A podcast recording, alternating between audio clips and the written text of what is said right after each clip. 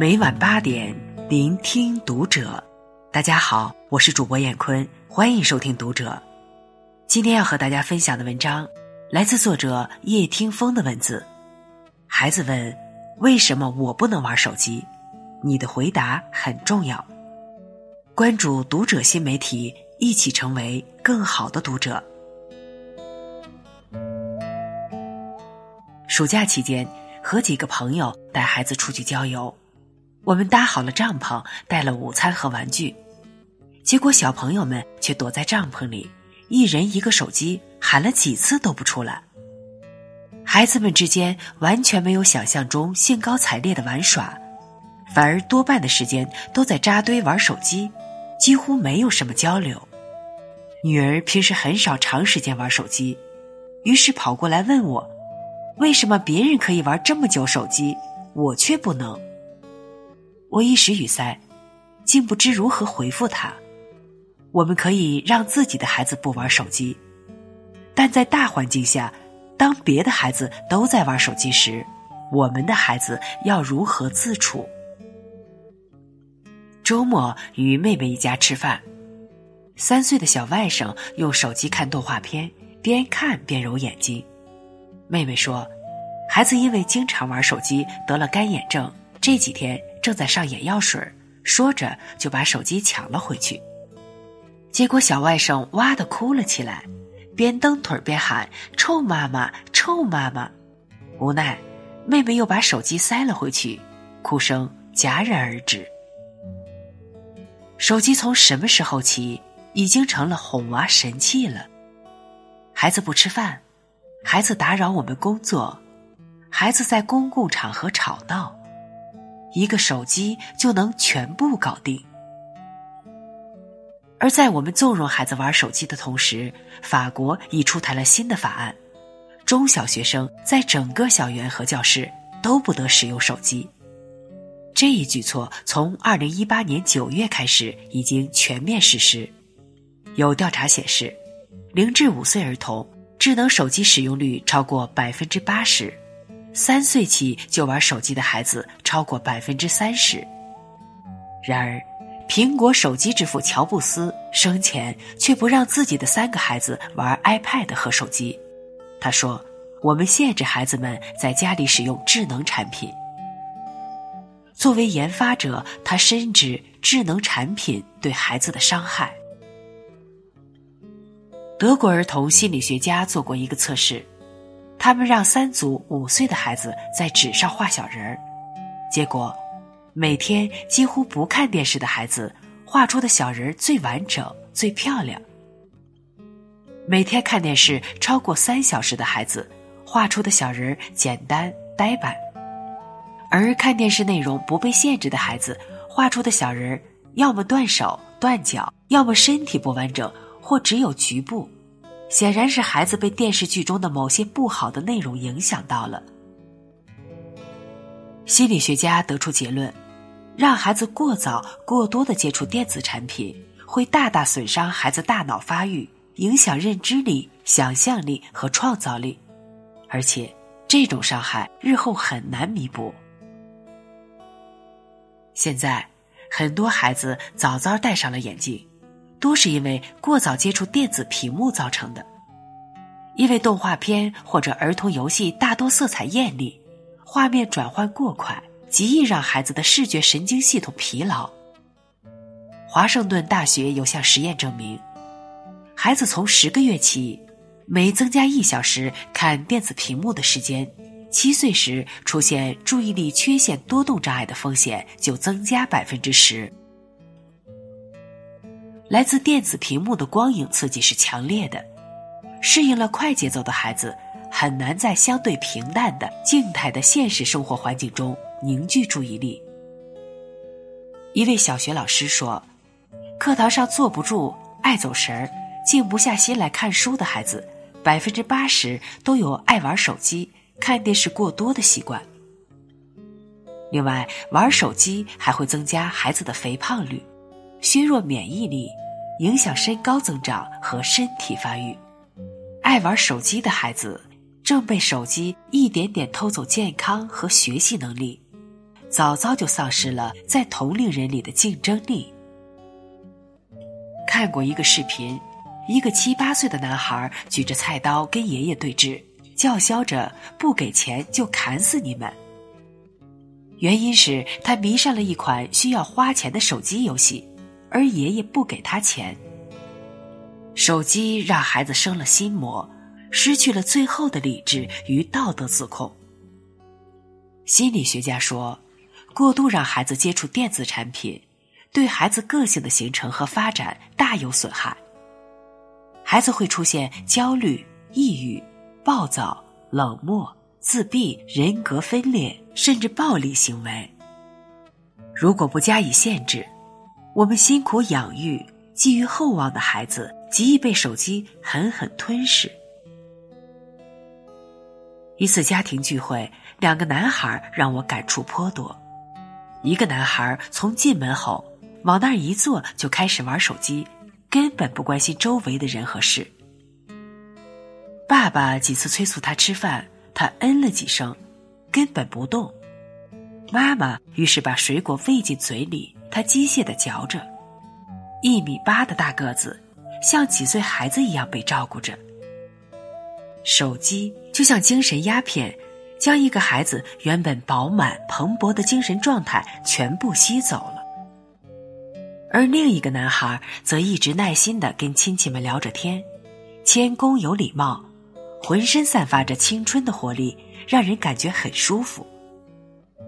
听他的妈妈说，他给孩子买了部手机，但孩子很少玩，有时间都用来运动和看书了。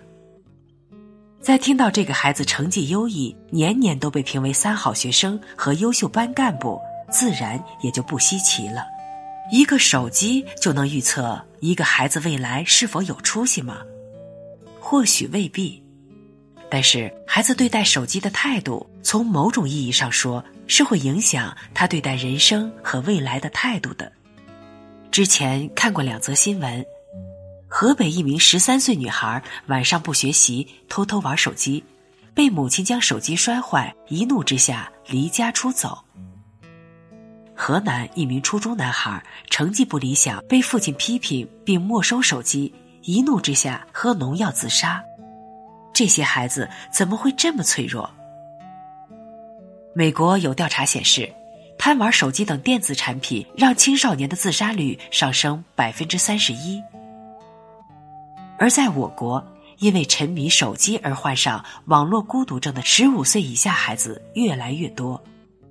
在手机里，自己是风生水起的角色；回到现实中，却个性懦弱、心理脆弱，极易因为一点小事就走上极端。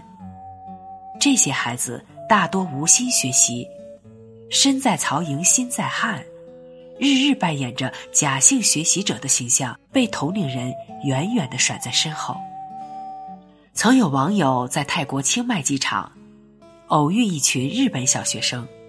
他们或坐在椅子上，或坐在地上，没有一个人玩手机，而是人手一本书在细细阅读。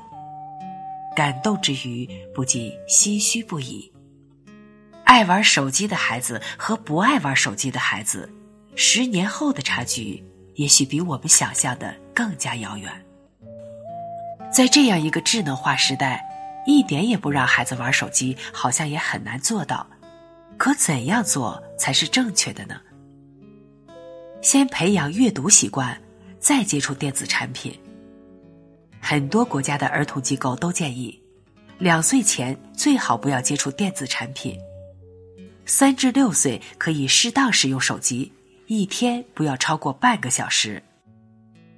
六至十八岁每日接触电子产品的时间应限制在两小时内。脑科学家红蓝建议，当孩子的阅读习惯和兴趣被培养好后，再接触动态的电子屏才好。对玩电子产品的时间做出约定。很多时候，孩子玩手机都是临时起意且没有限制的，这就导致容易上瘾。我们可以给孩子设定一个规则，比如放学后可以玩半个小时手机。周六日可以看一部电影，较小的孩子每天只看一集动画片等。当习惯养成后，孩子和父母都会变成一种自觉，就不会因为玩的次数和时长发生拉锯、谈判等问题。父母以身作则很重要。朋友的一个孩子曾对着玩手机的爸爸说过一句话：“爸爸，你真丑，像一只大臭虾瘫在沙发上。”一语惊醒梦中人。原来我们玩手机的样子在孩子眼里这么丑。想让孩子少玩手机，讲一百遍道理，不如一个榜样的力量来的有用。父母的陪伴，让孩子见识更大的天地。龙应台说：“玩是天地间学问的根本。最优秀的父母是最会带孩子玩的父母。带孩子散步、旅行、博览群书，孩子会在自然中观察虫居、鸟鸣、草鹿，感知山海云雾之美，在书中拓展眼界和胸怀。从小被自然灌溉。”被人文浸润，带孩子散步、旅行、博览群书，孩子会在自然中观察虫居、鸟鸣、草鹿。从小被自然灌溉、被人文浸润、被书香熏染的孩子，兴趣自在天外，心中自有大世界，又怎会沉溺于手机等电子产品中？都说教育拼的是父母的财力和孩子的灵气，不如说拼的是父母和孩子之间的凝聚力。好的父母用心关爱孩子，倾听孩子，指引孩子，而不是扔给孩子一部手机。一部小手机，往往藏着做父母的哲学，也藏着孩子的未来。愿父母们共勉。好了，文章分享完了，关注读者新媒体，一起成为更好的读者。我是燕坤，再见。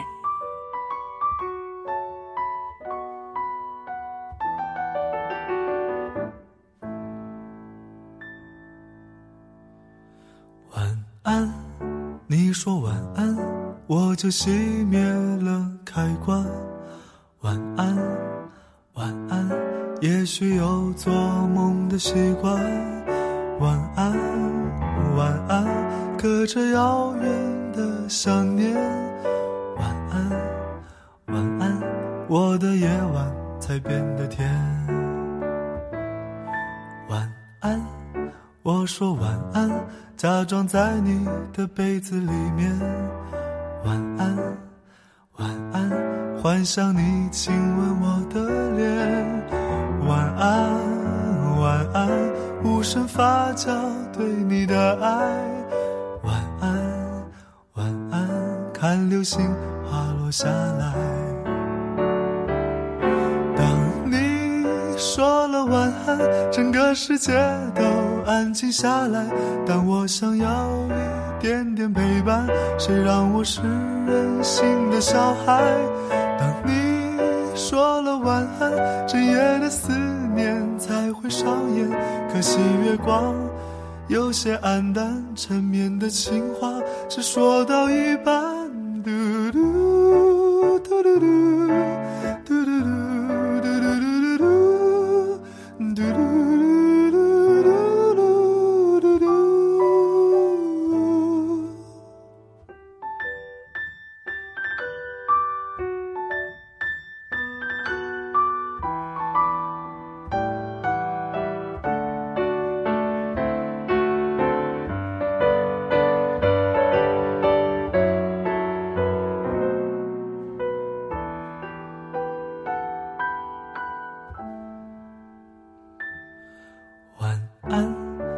你说晚安，我就熄灭了开关。